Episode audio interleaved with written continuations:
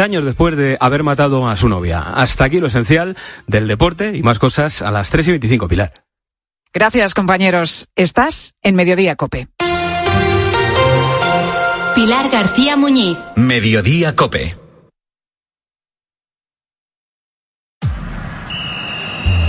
Deportes, deportes, deportes. Cope Bilbao. Estar informado.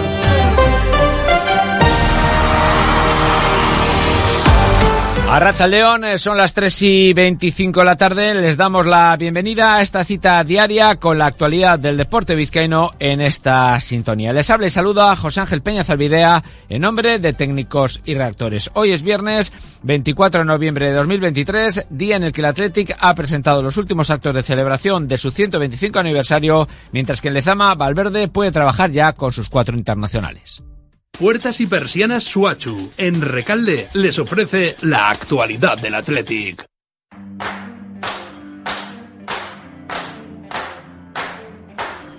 Así pues, eh, día con eh, varias eh, citas, tanto deportivas como institucionales, en lo que el Atlético hace referencia. En Lezama, nuevo entrenamiento del Atlético con la vista puesta en ese choque liguero el próximo lunes ante el líder el Girona. Ernesto Valverde ya tiene a todos sus internacionales trabajando bajo sus órdenes. El último en incorporarse ha sido Iñaki Williams, también Simón, que no estuvo con Sancet y Nico Williams el miércoles por mera precaución realizó entrenamiento individualizado. Hoy sí, los cuatro han estado en la, dinámica de grupo, como también Herrera, Vivian y De Marcos. No así Paredes, que sigue con un plan específico para recuperarse de la lumbalgia. Habrá que ver en qué condiciones llega a ese choque de lunes, un partido que se perderán eh, por lesión Yuri y Yeray. Y la vertiente institucional de la jornada nos hace hablar de los actos eh, de fin de la celebración del 125 aniversario del Atlético que tendrán lugar el sábado 16 de diciembre, un día en el que el Athletic recibe en Liga al Atlético de Madrid. Escuchamos al directivo Igor San Román hablando de esta clausura del 125 aniversario. Nosotros nos planteamos finalizar el 125 aniversario con un acto de comunidad y por ello vamos a hacer este acto de clausura dentro de un partido que se va a celebrar el día 16 contra el Atlético de Madrid a las cuatro y cuarto de la tarde y que previa petición a la liga pues hemos conseguido que se nos conceda ese horario para que pueda encajar todo el programa de actos y de, hitos que van a sucederse una vez que termine el partido y también antes del partido. Puertas y persianas Suachu. Puertas de garaje de comunidades, puertas industriales y persianas metálicas para locales comerciales. Estamos en Carretera Larrasquitu, en Recalde. Más información en puertasgarajebilbao.es. Llámenos al 944 65 39 62. Puertas Suachu. Ya está aquí la Black Week de Vueling para que dejes de acumular cosas que no necesitas y empieces a coleccionar destinos. Así que ya sabes, este año por Black Friday cómprate París y Ámsterdam y Praga y Londres y Gran Canaria. Con la Black Week de Vueling, vuela tus destinos favoritos a un superprecio. Entra ya en vueling.com. En el Amoribeta, que el eh, sábado, eh, que el domingo, mejor dicho, visita al Elche dentro de la jornada número 17 en segunda división. Arich Mújica está pendiente del estado físico de Cheita y Unai Marino. En el eh, mundo de la canasta, Bilbao Basket va a tratar de reencontrarse con el triunfo en Liga Endesa, donde ha encadenado cinco derrotas consecutivas. Este sábado también mañana a partir de las nueve menos cuarto, recibiendo al Unicaja. Xavi Rabaseta cree que la mejor opción o las opciones de eh, conseguir eh, volver a ganar pasan por quitarse esa mochila, esa pesada mochila que suponen las derrotas consecutivas. Hay que intentar que no pese, ¿no? Eh, si jugamos con esa mochila, eh, aún nos costará más ganar. Cada partido es distinto, está claro que es un grandísimo rival, pero se lo queremos poner difícil, y no solo por dar un golpe sobre la mesa, sino para eh, el, el, reconfortar pues el hecho de que estamos trabajando bien y que no encontramos esa manera de ganar, y creo que ganando un equipo grande como es Unicaja, pues nos vendría muy bien anímicamente a, al grupo. Y en el mundo de los eh, frontones, esta noche a partir de las diez y cuarto en Azcoitia arranca el campeonato mano parejas eh, con el duelo entre Ezcurdia Tolosa frente a Pello Echeverría y Zabaleta. Desde ahora y hasta las cuatro de la tarde desarrollamos estos y algún otro asunto más en la sintonía de Cope Marvial. Sigan acompañándonos en el 95.1 de FM.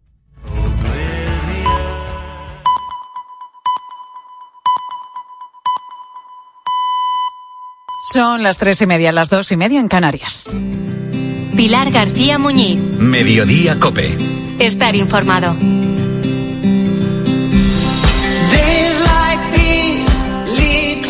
Seguro que si tienes un título universitario o un máster, lo tienes bien conservado, bien guardadito o incluso enmarcado y colgado en la pared. Es una forma, bueno, pues de poner en valor algo que, nos costó un esfuerzo y sacrificio durante un tiempo de nuestra vida.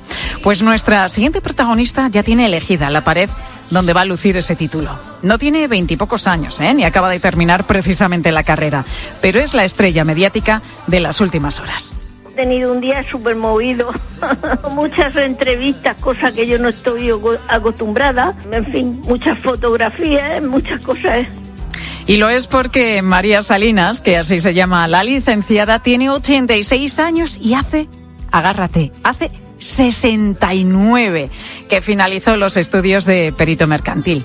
¿Por qué entonces nunca recogió su título? Pues porque legalmente no cumplía todos los requisitos que se le exigían en aquella época. Cuando terminé la carrera no pude, no pude sacarlo porque había que cumplimentar un servicio social que había que hacer en la sección femenina. Y entonces, como no lo hice, pues no pude complementar todos los, los, los, requisitos. Entonces, pues nada, pues no me hizo falta y no lo saqué. Pero ahora se enteraron el vicerrector de, de Económica que no lo tenía y entonces pues hicieron los trámites y hoy me lo han entregado. María cursó durante años sus estudios de peritaje mercantil, lo que a día de hoy equivale a un grado de dirección y administración de empresas. Se decidió por esa carrera, animada por las carmelitas de su colegio que insistieron en que estudiara y en que fuera a la universidad. Tuve que decidirme por algo y me decidí por esa carrera. Me gustaba porque a mí me gustaban las matemáticas, el cálculo, la contabilidad. Las carreras de letras no me gustaban. No había por aquel entonces, y mucho menos en Cartagena, en Murcia, de donde es María, muchas mujeres que estudiasen en la universidad. Pero a ella, como escuchábamos, las matemáticas le gustaban y además se le daban de escándalo. De hecho, conserva su libro de escolaridad donde pone que en segundo curso sacó sobresaliente en cinco de las seis asignaturas que cursaba. Pero este expediente de poco le sirvió a María todo lo contrario que a su marido, que sí pudo titular. Era otra época, desde luego, para las mujeres. Estamos hablando de 1954, en plena dictadura franquista, y si María quería su título, tenía que hacer el servicio social de la sección femenina. Empezarlo, ella lo empezó, pero a los pocos días lo dejó porque poco tenía que ver con su forma de ver la vida. Después ayudaba a mi padre en sus labores de despacho que tenía, pero ya después me casé, tuve un montón de hijos y no se dio el caso. Y después vino esa gran familia a la que se dedicó por completo. Siete hijos, después doce nietos y ahora tres bisnietas. En todo este tiempo nunca necesitó el título de perito mercantil, pero sí que nos confiesa que se acordaba de él de vez en cuando, como aquel al que le falta algo. Fue una de sus hijas la que, junto a un profesor, pusieron en conocimiento de la universidad lo que a María le había pasado. Encontraron su expediente y desde la universidad pudieron comprobar que tenía todas las asignaturas aprobadas. Así empezaron los trámites con el Ministerio para poder reconocer simplemente lo que era justo, que María era perito mercantil. Yo únicamente lo que es la Universidad Politécnica de aquí de Cartagena le he agradecido mucho, porque la verdad que han sido todos amabilísimos, el rector, la decana, todo el mundo. Nueve meses ha tardado el Ministerio en reconocer el título de María, pero ¿qué son esos nueve meses comparado con los 69 años que ha tardado esta mujer en poder llevárselo a casa? Había que organizar algo sin duda especial y por eso ayer en la propia universidad se le hizo entrega del título. No me lo habían dicho porque querían que fuera una sorpresa, pero ya cuando faltaban tres días pensaron que no me iban a llevar allí sin saber yo a dónde iba. Entonces me lo dijeron. Oh, pues yo, pues ya ves, primero sorprendida y, y después pues contenta. Pues María está feliz con el título de perito mercantil y la universidad está feliz de poder reconocerlo. De hecho, anima a todas las mujeres que puedan encontrarse en la misma situación que María a que lo peleen porque es algo que les pertenece.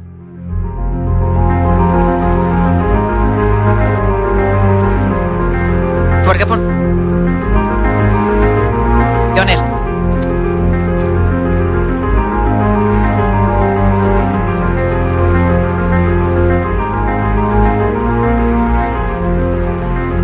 pasado y lo que está pasando en OpenAI, la empresa que desarrolla inteligencia artificial y que sacó ChatGPT, recuerda mucho, ¿eh? quizás demasiado a una película de ciencia ficción. Luchas de poder con personajes que ganan y pierden y con la amenaza de que la humanidad se vea superada por su propia creación.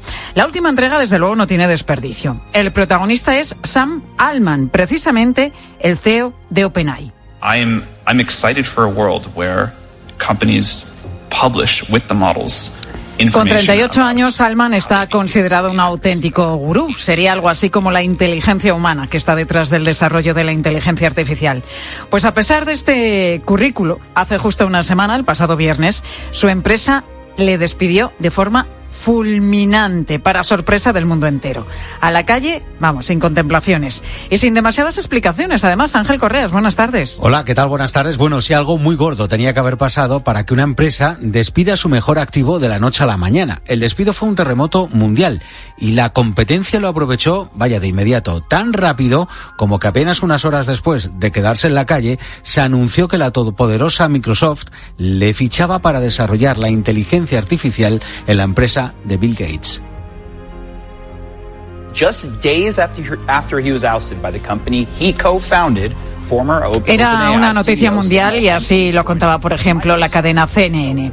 Esto ha ocurrido esta semana, el lunes. Ese día más de 500 trabajadores de la empresa OpenAI, tiene aproximadamente unos cuantos más, unos 700, amenazaron con marcharse también si Alman no era readmitido de inmediato. Bueno, pues lo curioso es que la empresa ha cedido a este órdago y Alman ha sido readmitido hace 48 horas. Ha vuelto y vuelve además más fuerte. Sí, es como un culebrón empresarial donde todavía nos falta la guinda. Digamos que lo inquietante. Nadie entiende por qué esta empresa despide a su mejor activo y le vuelve a contratar apenas dos, tres días después. ¿Qué es lo que ha pasado? Se pregunta todo el mundo y la respuesta podría estar en una información que la agencia Reuters ha publicado hace apenas 24 horas. Escucha, el motivo del despido pudo ser un proyecto de inteligencia artificial que amenaza a la humanidad. No sé cómo te quedas con esto. Tranquila, no, desde luego. Pues eso. Es lo que habrían dicho varios trabajadores de OpenAI, una denuncia que habrían además plasmado en una carta que acabaron enviando a la dirección de esa empresa y por eso Altman pues fue despedido de inmediato. ¿Qué estaría investigando que pudiera amenazar a la humanidad? ¿Qué paso habría dado con la inteligencia artificial que pudiera ser tan amenazante? Bueno, esa es la gran pregunta y también el gran misterio. Date cuenta que, todo el rato, todo el tiempo, Correas y yo estamos hablando en condicional porque la información cita una fuente anónima y por tanto es una especulación creíble, pero no confirmada por la empresa. Esa supuesta amenaza tendría incluso un nombre, el proyecto Q-Star, que representaría un gran avance en lo que llaman inteligencia artificial general, que sería algo así como el siguiente paso, ¿no? Eh, OpenAI lo define además como sistemas autónomos que superan a los humanos en la mayoría de las tareas económicamente valiosas. Nos pueden sustituir en cualquier momento. Este paso daría mayores capacidades de razonamiento a la inteligencia artificial. Sería capaz de entender y razonar por qué hace las cosas, como hacemos nosotros los humanos. Y aquí entra la sospecha de que pueda acabar pensando por sí misma y llegar a decidir unilateralmente un montón de cosas, incluso destruir la humanidad porque le sería prescindible. Bueno, parece ciencia ficción, pero es que es una posibilidad. El hombre frente a la máquina, desde luego. Una posibilidad que necesita ser analizada y limitada. Y este es el punto donde estaría el conflicto entre Alman y otros directivos de OpenAI, aquellos que consideran que antes de lanzar los avances de la inteligencia artificial hay que conocer eh, perfectamente los riesgos que supone y que tiene. Bueno, para comprender un poco mejor toda esta trama, vamos a hablar a continuación con José Luis Calvo, que es ingeniero informático y especialista precisamente en este tema, en inteligencia artificial. José Luis, muy buenas tardes. Hola, ¿qué tal? Buenas tardes. ¿Cómo sería esa gran inteligencia artificial en la que estarían trabajando Alman y su equipo? ¿Qué capacidades tendría, José Luis? Bueno, eh, lo, lo primero es, toda la inteligencia artificial que tenemos ahora se dice que es específica. Eh, tareas más o menos complejas, pero solo saben hacer un tipo de actividad. Conducir un coche es muy complicado, pero esa inteligencia artificial solo sabe conducir un coche. El, salto está, y hay varias líneas de investigación eso, en lo que se llama inteligencia artificial general, que es un sistema que es capaz de aprender cualquier actividad, como nosotros. Nosotros somos capaces de jugar al ajedrez, de conducir un coche o de estar hablando, ¿no? Entonces, eso sí que sería un salto pues bastante grande. Y eso incluye, como habéis dicho, la capacidad de razonar. Que es donde se encuentra realmente el peligro, ¿no? De esta tecnología. Bueno, la parte de peligro, hay, hay como dos grandes líneas de peligro. Hay una que llama mucho la atención, que es el riesgo existencial, un riesgo para la humanidad, y porque lo hemos visto mucho en ciencia ficción, hemos visto mucho pues en Terminator, Skynet, toma conciencia de sí mismo. Eh, lo que pasa es que eh, ahí hay necesariamente está el, que el sistema tenga sea capaz de tener objetivos, de tener un propósito, de tener voluntad. Y eso a día de hoy es ciencia ficción. O sea, aun sabiendo razonar, eh, sabría resolver problemas que le propusiéramos, pero no tendría la capacidad de tener el objetivo, ¿no? Y decir, no, pues ahora quiero acabar con la humanidad. y eso a día de hoy es ciencia ficción. Sin embargo, lo que sí es un riesgo claro y viene mucho antes es el futuro del trabajo. O sea, sí parece que son sistemas que van a poder automatizar muchísimo trabajo del que hacemos actualmente y eso pues nos pone en bueno, cambia mucho el modelo socioeconómico que tenemos, ¿no? Potencialmente. Bueno, José Luis, parece que dentro de esta empresa OpenAI, eh, y me imagino que de otras muchas empresas que están en este sector, puede haber como dos corrientes, ¿no? Una que abogue porque lo importante es avanzar y cuanto antes mejor, y otra que hay que hacerlo pero con seguridad, midiendo los pasos. ¿Crees que es así realmente o que todos son especulaciones?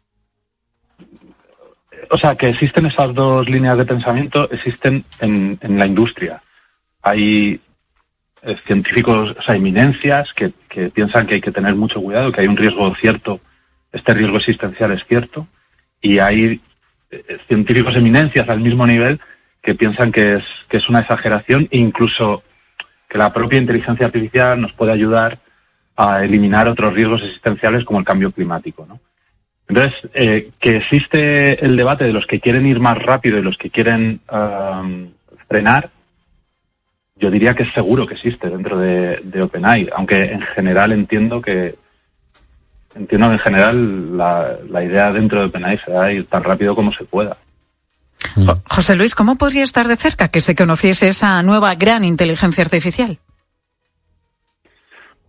Bueno, primero, yo creo que, el, que QStar, o sea, el, el sistema, es, seguramente es un modelo embrionario de lo que podría ser una futura inteligencia artificial general. No creo que, estemos cerca eh, de ver una inteligencia artificial general.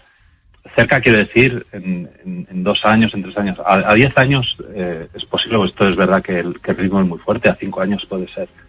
Eh, simplemente lo que parece es que han empezado a tener ciertos indicios de que puede resolver problemas matemáticos de lo que sería primero, segundo de primaria, o sea, muy básicos, pero razonando. Y entonces eso sí, es un salto grande eh, eh, técnicamente, ¿no? Dentro de, pero no, es algo que no creo que podamos esperar una inteligencia artificial general en, el corto plazo.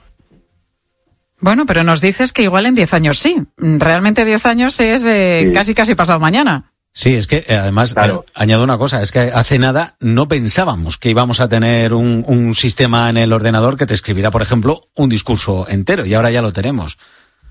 Exacto. O sea, el, eh, es que es muy difícil a 10 años predecir qué es lo que va a pasar. O sea, es, complicado. Hace, mm. claro, hace, dos años no podíamos imaginar eh, las cosas, o sea, los avances que hemos tenido en dos años y, van sorprendiendo, o sea, los que estamos trabajando en esto nos va sorprendiendo el ritmo de avance. Hay grupos que trabajan en una cosa y no esperan que otro grupo eh, dé ciertos resultados tan rápido y, y lleva siendo así, pues, por los últimos 15 años está siendo así. Entonces el, ritmo es este. Esto sí que es verdad. La verdad que, el ritmo es trepidante y la incertidumbre pues mucha, la que hay sobre esta tecnología que ha irrumpido en nuestras vidas. Y bueno, estén haciendo lo que estén haciendo y consiguiendo en esta empresa, esperamos que, que lo hagan con calma desde luego y con la máxima seguridad pues eh, por el bien de todos. José Luis eh, Calvo, ingeniero informático y especialista en inteligencia artificial. Muy amable José Luis, gracias por estar con nosotros. Buenas, buenas tardes. Muchas gracias, buenas tardes. Pilar García Muñiz. Mediodía Cope. Estar informado. Señalado en rojo, o bueno, mejor dicho, en negro, este último viernes de noviembre, pues ha llegado el Black Friday, esa, esa palabra, ¿eh? que se le resistía a mi compañero Ángel Correas hace un momentito. El Black Friday que ha llegado, pues como siempre, con sus descuentos, para dar así, pues el pistoletazo de salida al momento estrella de consumo del año, la Navidad. En Internet y también a pie de calle mm, nos encontramos ofertas de, todo tipo, de todo tipo de productos, desde hace días además, ¿eh? Pero es hoy cuando se espera el gran pico de ventas. Hay descuentos, pues como te digo, en todo, en viajes, hay descuentos en cosmética, en ropa, en tecnología, que así empezó precisamente la cosa. En concreto, entre hoy y el Cyber Monday, que vamos a celebrar este próximo lunes, los españoles vamos a comprar hasta el 20% de nuestros regalos de Navidad y vamos a gastar de media, según diferentes consultoras, unos 200 euros. Pero bueno, que esto, que esta fiebre del Black Friday no llega ni por supuesto a todos los ciudadanos, a todos los consumidores, ni por supuesto a todos los comercios. El pequeño comercio, el de proximidad, no puede seguir el ritmo de los grandes del sector que crearon estos descuentos en parte para sacar el stock que les sobraba. Es algo que le sucede, por ejemplo, a Pilar Baños. Ella tiene una tienda de ropa de ropa de mujer en Cáceres. No podemos competir con rebajas todo el año. La semana blanca, la semana del tal, la semana del cual. No llegamos, nos estamos asfixiando y pedimos una regulación de esas rebajas. Bueno, pues lo dice bien claro. Pilar dice que no pueden competir, que no pueden eh, llegar a lo que hacen eh, los grandes del sector y que piden esa regulación de rebajas. Otro ejemplo, lo encontramos en A Coruña. Allí hay un negocio que lleva abierto desde el año 1827 es decir, hace casi 200 años. Es la droguería Villar y por ella han pasado seis generaciones de una misma familia. Jorge Gonzalo es su actual propietario. Jorge, muy buenas tardes. Hola, buenas tardes. Una droguería, eh, bueno, iba a decir centenaria, bicentenaria, eh, casi 200 años abierta, que no celebra esta jornada de hoy, el Black Friday. ¿Por qué, Jorge, no lo celebráis en vuestra dro droguería? Hay varios motivos por los cuales no, no, entramos en este tipo de promoción. Básicamente porque eh, creemos que a la larga nos va a perjudicar, luego porque se produce un, un fomento de lo que es el consumismo exagerado que nosotros queremos eh, evitar, que no queremos fomentar, y por otro lado porque va en contra de lo que es la, la tan, eh, la tan prodigada, eh, como se dice, sostenibilidad uh -huh. del comercio. Entonces, del comercio y de los productos en sí. Si uno ve las estadísticas, eh, se da cuenta de que de todas las compras que se hacen en estos días, el 40 o 50% se acaba devolviendo. Eso supone una huella de carbono pues bastante alta y va en contra de esa sostenibilidad que, como digo, se quiere fomentar. Por eso nosotros no queremos entrar en ese tipo de prácticas. Oye, ¿y los comercios de alrededor, en el lugar en el que te encuentras, como decimos en la ciudad de A Coruña, se han sucumbido a la fiebre del Black Friday o no? Pues mira, eh, yo creo que cada vez, los últimos años cada vez se han sumado más comercios. Algunos seguimos resistiendo porque depende del tipo de negocio que, pues, de que se trate, es eh, más interesante o menos, pero sí que en los últimos años vemos que se van sumando más pequeños comercios por el hecho de hacer maniobras promocionales. En vuestro caso, os mantenéis firmes por esa decisión, porque es difícil competir en cuestión de, precios también con, con, los grandes del sector, pero también por ese factor de sostenibilidad del que nos hablabas ahora en, eh, en concreto. Eh, Jorge, ¿hacéis descuentos en otro momento del año? Por ejemplo, en rebajas? ¿O en el caso de vuestro comercio en una droguería no hay descuentos nunca? Nosotros hacemos promociones y descuentos vinculadas a eh, eventos, o a productos en concreto que queremos dar a conocer. Después tenemos eh, unos pequeños eh, momentos de rebajas que suelen ser, por ejemplo, cuando hacemos lo que se llama el droguero loco, que hace muchos años se hacía, que es pues un día o dos de descuentos así repartidos a lo largo del año, pero no entramos en esa política de rebajas continuas que puede haber en otras grandes superficies o en otros sitios, como puede ser pues eh, lo que es el Black Friday o, o, lo que es el Singles Day o bueno, cada vez uh -huh. hay más, más días de ese tipo. ¿Un pequeño comercio puede afrontar continuas semanas de descuentos como hay ahora mismo en el comercio electrónico? Pues depende un poco del comercio. Nosotros es más un tema de convicción y de no, digamos, fomentar un consumismo, fomentar la, la sostenibilidad y también de dar valor a los productos en sí. Y tratamos de competir con el asesoramiento, ¿no? con el servicio que le damos, la cercanía al cliente y no tanto en precio, ya que nuestra capacidad de compra es muy, vamos, es irrisoria comparado con como puede ser pues una gran claro. superficie como otras perfumerías o cadenas. O sea, vuestro valor añadido siempre es eso, ¿no? El, el, asesoramiento al cliente, el ayudarle personalmente, la atención al cliente, en definitiva, la cercanía, ¿no? Sí, claro, nosotros eh, le dedicamos una media de 15 minutos a, al cliente. Hay algunos que vienen y están atendidos en 30 segundos uh -huh. y otros están media hora explicándonos el problema que tienen, pero es, esa dedicación es inviable en una gran superficie por aritmética, quiero decir. Los números, el número de empleados no da para hacer ese tipo de atención. Entonces, eso es lo que nos diferencia realmente. Jorge, una droguería de 200 años, desde luego, es todo un logro. ¿Cómo, cómo os habéis adaptado al paso del tiempo? ¿Cómo habéis conseguido mantener, pues, todos estos años ese negocio abierto?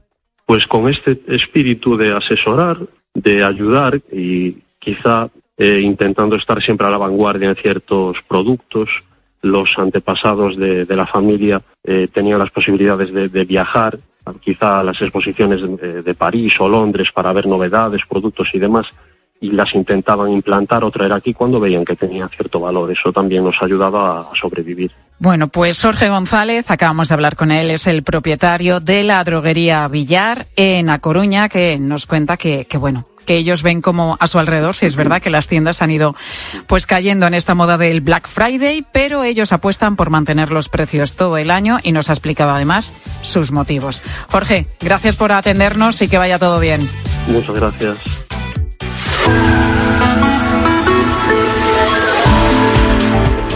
Pues estamos en este Black Friday y sobre esto te preguntamos hoy en mediodía si has comprado ya algo en esta jornada de descuentos o si piensas comprarlo. Si lo has hecho, ¿qué es lo que has comprado exactamente y con qué rebaja te has encontrado? ¿Esperas a este día para hacer algunas compras navideñas o pasas olímpicamente de todo lo que tiene que ver con esta día de tanto consumo? ¿Qué nos han dicho los oyentes, Ángel? Pues mira, Ángel de Córdoba yo creo que es uno de los que directamente pasa olímpicamente, como decías ahora. Yo no he visto nada de descuento. Bueno, descuento, 3 o 4 euros, vamos, tampoco es para tirar cohetes. No me lo creo, no, me lo creo. Así que ya llevan dos semanas. Antes al principio sí, pero ahora no, no me lo creo.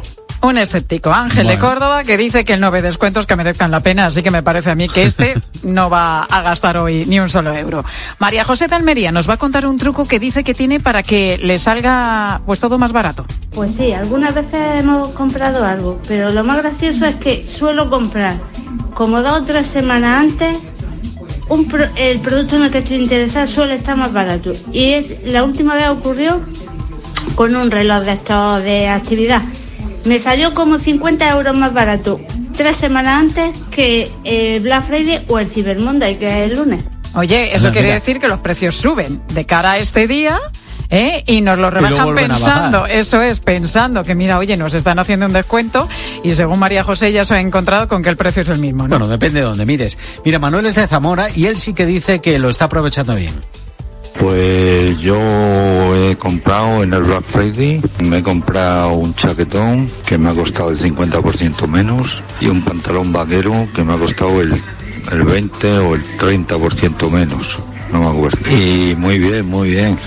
Yo no era mucho de Black Friday, pero este año me dio por ir y estoy muy contento. Oye, pues mira qué bien, Manuel. Pero lo importante, para que no nos pase lo que decía María José, es, oye, si has echado, pues eso, como Manuel, el ojo a un chaquetón, me, me, me gusta este abrigo. Tú unos días antes comparas el precio, te mm. fijas y compruebas que realmente esté rebajado, que es la recomendación además que nos hacen desde la policía incluso y desde las asociaciones de consumidores. Sí, también es importante saber qué quieres comprar exactamente. Sí, no comprar por comprar. Eh, sí, no te vayas a meter en un sitio y entres allí a llenar el carro como loco y oye. Porque ves los carteles de descuentos Exacto. y pierdes la cabeza. Bueno, Gloria dice que es de las que prefiere quitarse de agobios. Yo paso totalmente de este día porque todo está llenísimo, a veces mmm, lo de los descuentos pues igual no es tanto y prefiero hacer mis compras con tranquilidad y pues cuando las necesito, no comprar por comprar. Mira, Yanica, una oyente que tenemos eh, siempre fiel por Zaragoza, pues nada, que dice que, que ella sí, que ella sí lo aprovecha. Pues la verdad es que no necesito nada, pero sí que me he comprado alguna cosa rebajada y sobre todo he aprovechado un vestido y un jersecito. Nada más que eso, solo, poquita cosa. Bueno, Hombre, algo es algo, caído. Anica, un caprichito. Y si te lo has encontrado rebajado, pues mira, esa alegría que te llevas, desde luego. Gracias, Correas. ¿Tú vas a pillar algo en este Black Friday? Fijo, sí. Sí, no me yo estaba que sí, que ya mirando te conozco. alguna cosa por ahí, alguna cosa sí que ha Una caído. ¿eh? fricada, sí. Qué bien me conoce. Hombre, lo contamos otro día. Pilar Cisneros, muy buenas tardes, compañera. Hola, aquí sí, sí, sí. Hola, Pilar. se ha ¿qué ido tal? de compras también. La Cisneros, ¿dónde no, anda? que no he tenido tiempo, aquí estaba. No, cuéntanos, Pilar. Bueno, pues muy pendientes estamos ahora mismo de Israel, de Palestina, Sí. de esa transferencia, de ese intercambio de prisioneros. Que ha comenzado ya. Exactamente. Y vamos a hablar de esta tregua que ha empezado esta mañana, sobre todo cómo se negocia una tregua, quién lo hace. Y estos momentos de tregua son también seguramente momentos delicados que hay que vigilar muy de cerca. ¿Quién se dedica a eso? Bueno, pues lo, lo vamos a hablar con alguien que ha negociado muchas treguas parecidas a esta en unos instantes. Qué interesante. Enseguida en la tarde de Cope con Pilar Cisneros y Fernando de Aro. Pilar García Muñiz. Mediodía Cope. Estar informado.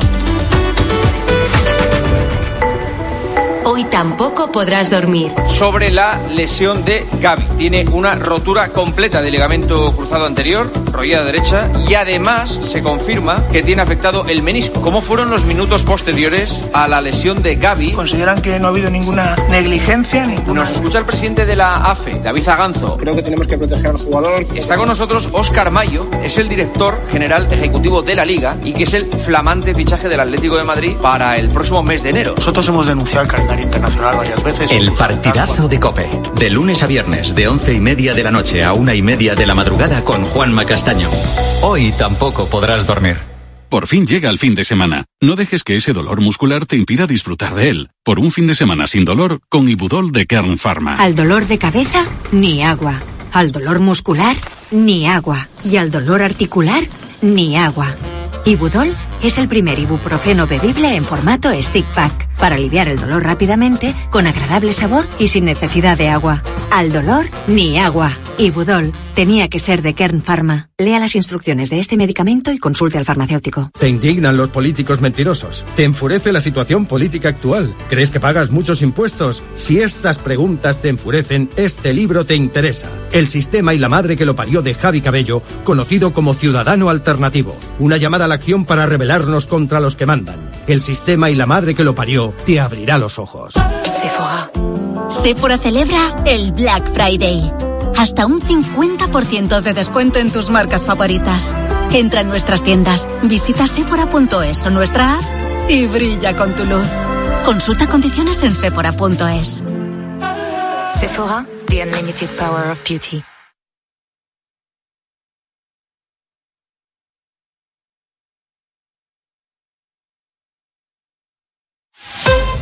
Tu Cope Bilbao. 97.8 y Cope Más 95.1 FM. Eterna Aseguradora, compañía de decesos. Estamos a su lado en los momentos más difíciles. Gestor personal y acompañamiento familiar durante todo el proceso. Protección integral de la familia con asistencia médica y dental con importantes descuentos. Confíe en nosotros y nuestra experiencia. Eterna Aseguradora, Barrueta Aldamar 6 Primero Bilbao. Teléfono 94 424 2275.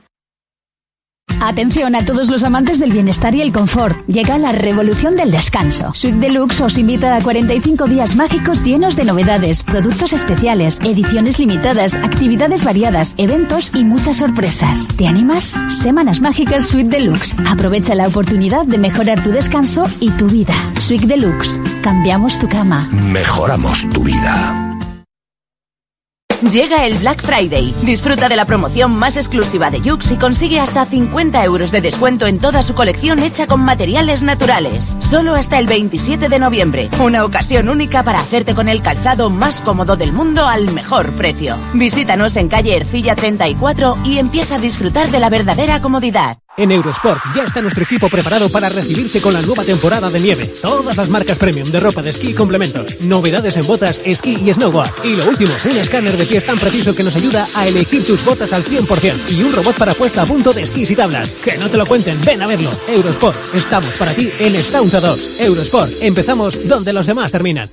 Ya está aquí la Black Week de Vueling para que dejes de acumular cosas que no necesitas y empieces a coleccionar destinos. Así que ya sabes, este año por Black Friday cómprate París y Ámsterdam y Praga y Londres y Gran Canaria. Con la Black Week de Vueling, vuela tus destinos favoritos a un superprecio. Entra ya en vueling.com.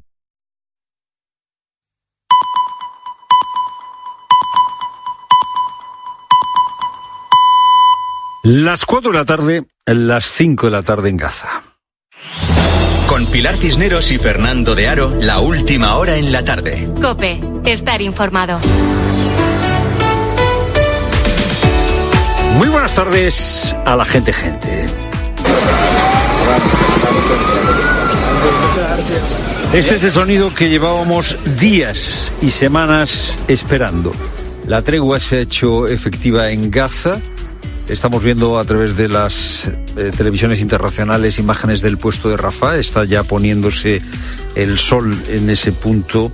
La ayuda humanitaria ha comenzado a entrar desde Egipto y, y hace unos minutos se ha confirmado que se ha puesto en libertad, jamás se ha puesto en libertad, en principio, a 13 secuestrados que parecen de origen tailandés y que estarían viajando ya hacia el Cairo. Enseguida vamos a ampliar esa información.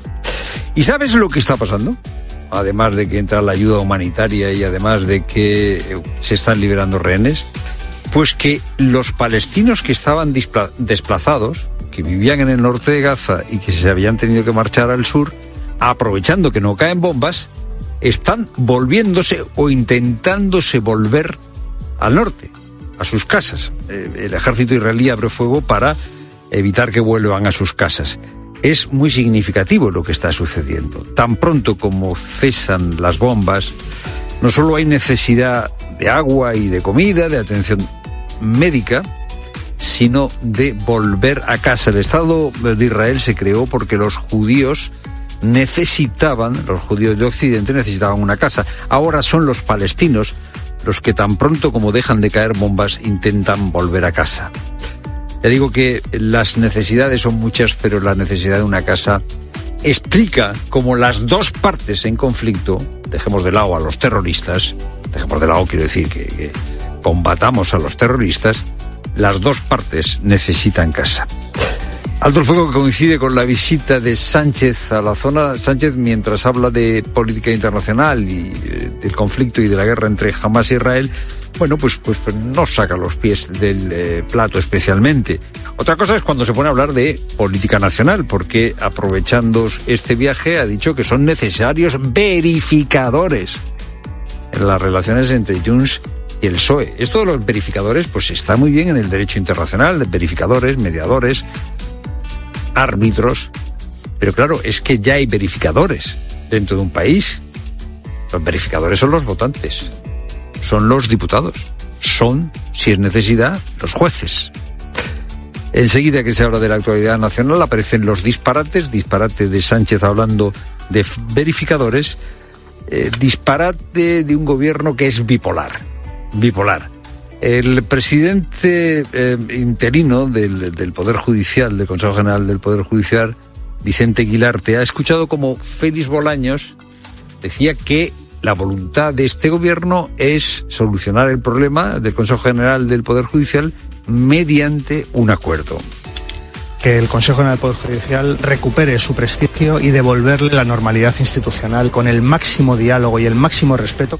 Ya, pero esto no se lo tiene que decir eh, Bolaños a el eh, presidente del interino del Consejo General del Poder Judicial, a quien se lo tiene que decir es al Partido Popular y establecer las eh, fórmulas para dialogar con el Partido Popular, que es lo que permite la renovación. Bueno, pues mientras Bolaños habla de diálogo, va la otra parte del gobierno Enrique Santiago en este caso, de la coalición Sumar, y presenta una querella contra el Consejo General del Poder Judicial por haber hecho un informe contrario a la amnistía.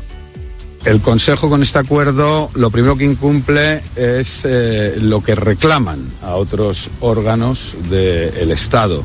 Es el absoluto respeto de la división de poderes y el mismo respeto que exigen eh, a los demás poderes. El socio de Sánchez Sumar en el gobierno recurre a los tribunales para presionar, por una querella en realidad no va a prosperar, para presionar al Consejo General del Poder Judicial para que no informe en contra de la ley de la amnistía. Vamos a ver, en condiciones normales, el proyecto de ley o la ley de amnistía tenía que haber pasado sí o sí por el Consejo General del Poder Judicial y el propio Consejo General del Poder Judicial lo dijo. la trascendencia de esta norma requeriría que se hubiese tramitado como proyecto de ley. Y si hubiese sido un proyecto de ley y no una proposición de ley, pues el Consejo General del Poder Judicial tendría que haber informado, valorado esa ley. Eh, y como ha valorado la ley y la ha valorado de forma negativa, pues el socio de gobierno, Sumar, presiona al Consejo General del Poder Judicial. Es lo primero, no lo único. Buenas tardes de nuevo, Cineros. De nuevo, para empezar. Para empezar, da igual. Buenas tardes, Fernando. Buenas tardes a todos. Y como estamos contando a esta hora, jamás se está liberando a los primeros rehenes secuestrados en el marco del alto al fuego pactado con Israel. José Luis Concejero. A estas horas, 13 rehenes israelíes habrían sido entregados a la Cruz Roja y ya están saliendo de Gaza. Llegarán a Egipto y entonces helicópteros militares los trasladarán a Israel. Se trataría del primer intercambio pactado entre Israel y Hamas en esta tregua de cuatro días que se ha puesto en marcha a primera hora de la mañana. Por el momento se desconoce si Israel ha empezado a liberar a presos palestinos, otro de los acuerdos alcanzados. Estos intercambios deberían repetirse durante los próximos días. La ayuda humanitaria. Es verdad que está entrando en la franja hasta el momento 60 camiones con agua, combustible y ropa ha llegado a la zona. En cualquier caso, a estas horas todo apunta a que los primeros 13 rehenes israelíes de los 250 secuestrados ya han sido liberados. Y Pedro Sánchez ha pedido a la Unión Europea reconocer el Estado de Palestina. De no ser así, deja la puerta abierta a que España adopte una decisión por su cuenta. Ricardo Rodríguez. El presidente ha llevado en su gira Express por Oriente Próximo su apuesta por la solución de dos estados con la Autoridad Nacional Palestina al frente de Gaza y desde el paso de Rafah, Pedro Sánchez ha emplazado a la comunidad internacional, pero sobre todo a la Unión Europea, a reconocer el Estado palestino. Su disposición le ha llevado a abrir la puerta a actuar unilateralmente. Ha llegado el momento para la comunidad internacional, sobre todo para la Unión Europea, de reconocer de una vez el Estado de Palestina. Y es algo que numerosos países de la Unión Europea creemos que tenemos que hacer de forma conjunta.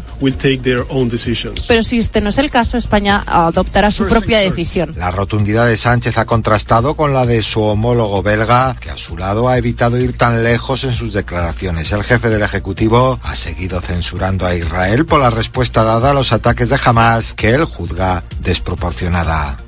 Y contamos que la ley del solo sí es sí ha rebajado ya 1.233 condenas y ha escarcelado a 126 presos. Patricia Rossetti. Así es, Pilar. Son datos del Consejo recabados a fecha 1 de noviembre del Tribunal Supremo, Audiencia Nacional, Tribunales Superiores y Audiencias Provinciales. Un leve repunte respecto a los últimos datos, que eran del mes de septiembre.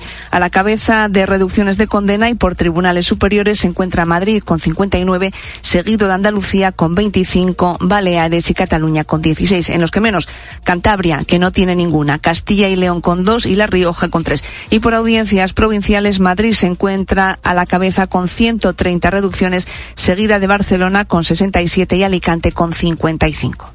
Y el entrenador del Barcelona, Xavi Hernández, ha confirmado la baja de Ter Stegen para el partido contra el Rayo. Ignacio Arzuaga. El guardameta alemán regresó de su concentración con Alemania hace unos días. Víctor Navarro, ¿cuál es la última hora?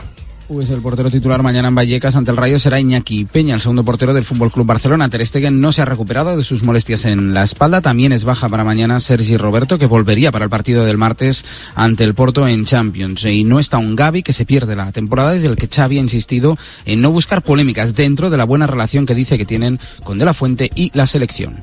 Siempre mandamos un informe de cómo están, de cómo han entrenado, de la carga de partidos, de minutos, del entrenamiento. Estamos siempre en contacto con todas las federaciones, no solo con la española, que tenemos una relación fantástica, ya he dicho, con, con Albert Luque, con, con, De La Fuente, y siempre mandamos este, este report. Luego, a partir de ahí, pues, evidentemente, todo el mundo tiene su interés y deciden cada uno por su, por su interés.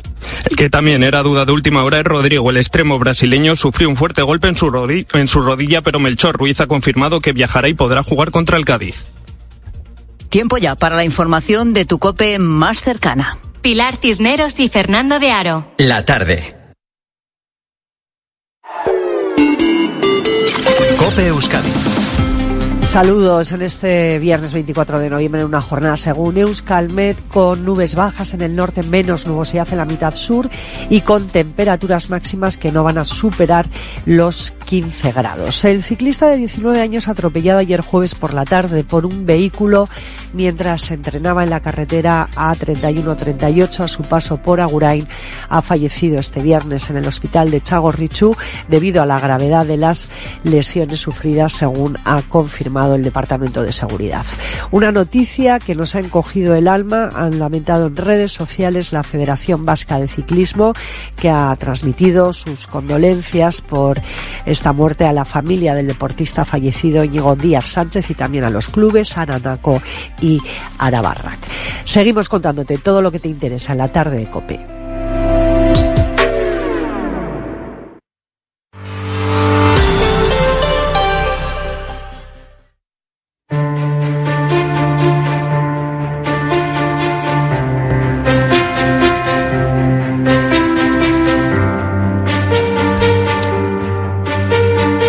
Semanas de guerra, ¿eh? Siete semanas con este sonido incesante sobrevolando la cabeza de miles de gazatíes e israelíes.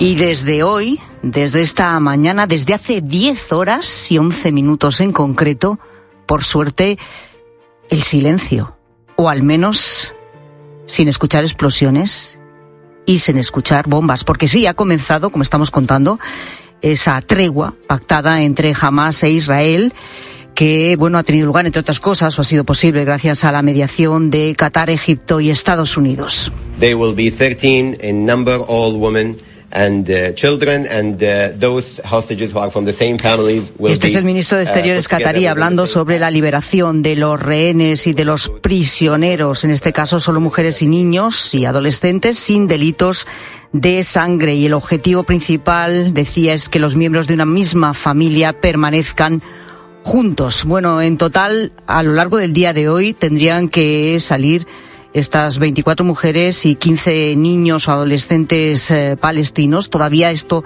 esta información no la tenemos eh, confirmada a esta hora. Sí sabemos que habrían sido liberados los eh, primeros rehenes en manos de Hamas. Los 12 primeros serían rehenes de nacionalidad tailandesa y en concreto hay otros 13 rehenes israelíes que, según están eh, informando ahora mismo también las televisiones internacionales, estarían ya en manos de la Cruz Roja para también su entrega a Israel.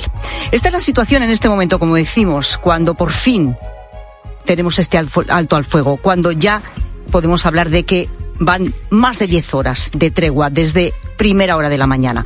Pero esta tregua, que desde luego ha costado mucho, como vemos, eh, la negociación para conseguir esto, la, el intercambio de rehenes y también la entrada de ayuda humanitaria.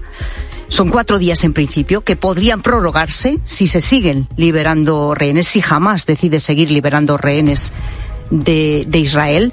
Pero eso todavía, como decimos, está eh, en lo que no sabemos, ¿no? En tantas cosas que no sabemos todavía a esta hora, pero al menos la tregua está ahí. ¿Cómo se ha llegado hasta aquí? Sobre todo, ¿por qué momentos delicados pasa realmente un alto el fuego o una tregua, especialmente como esta, cuando ya está en marcha? ¿Y qué podría hacer que verdaderamente se prorrogue? Es decir, en este momento hay negociadores que se siguen reuniendo, la negociación continúa, ¿Todo esto cómo se hace? Bueno, se lo vamos a preguntar a alguien que desde luego ha participado en negociaciones de este tipo. Él ha gestionado epidemias, coordinado respuesta internacional en terremotos, hambrunas, ha vivido la guerra de Liberia en 2003, ha trabajado también en el campo palestino de Nar el Bared en Afganistán, sabe perfectamente lo que es aprovechar el tiempo a contrarreloj durante un alto el fuego para, por supuesto, repartir ayuda humanitaria, para evacuar heridos a hospitales y también para seguir seguramente negociando. Jordi Reich, ¿qué tal? Muy buenas tardes desde España. Hola, muy buenas tardes. Eh, la tregua está ahí. Recuerdo que hablábamos eh, contigo hace más de un mes de la posibilidad de que esa tregua se materializara, esta tregua, este alto el fuego, aunque a Israel no le gusta llamarlo así, entre Israel y Gaza, entre, bueno, Israel y Hamas. Y tú nos decías, todo alto el fuego tiene su tiempo y este no lo tiene todavía. Será quizá en una semana, dos, tres o un mes. Ha llegado por fin ese momento. ¿Cómo se sabe cuándo es el momento? Pues, eh, aunque suene de perogrullo, se sabe cuándo, cuando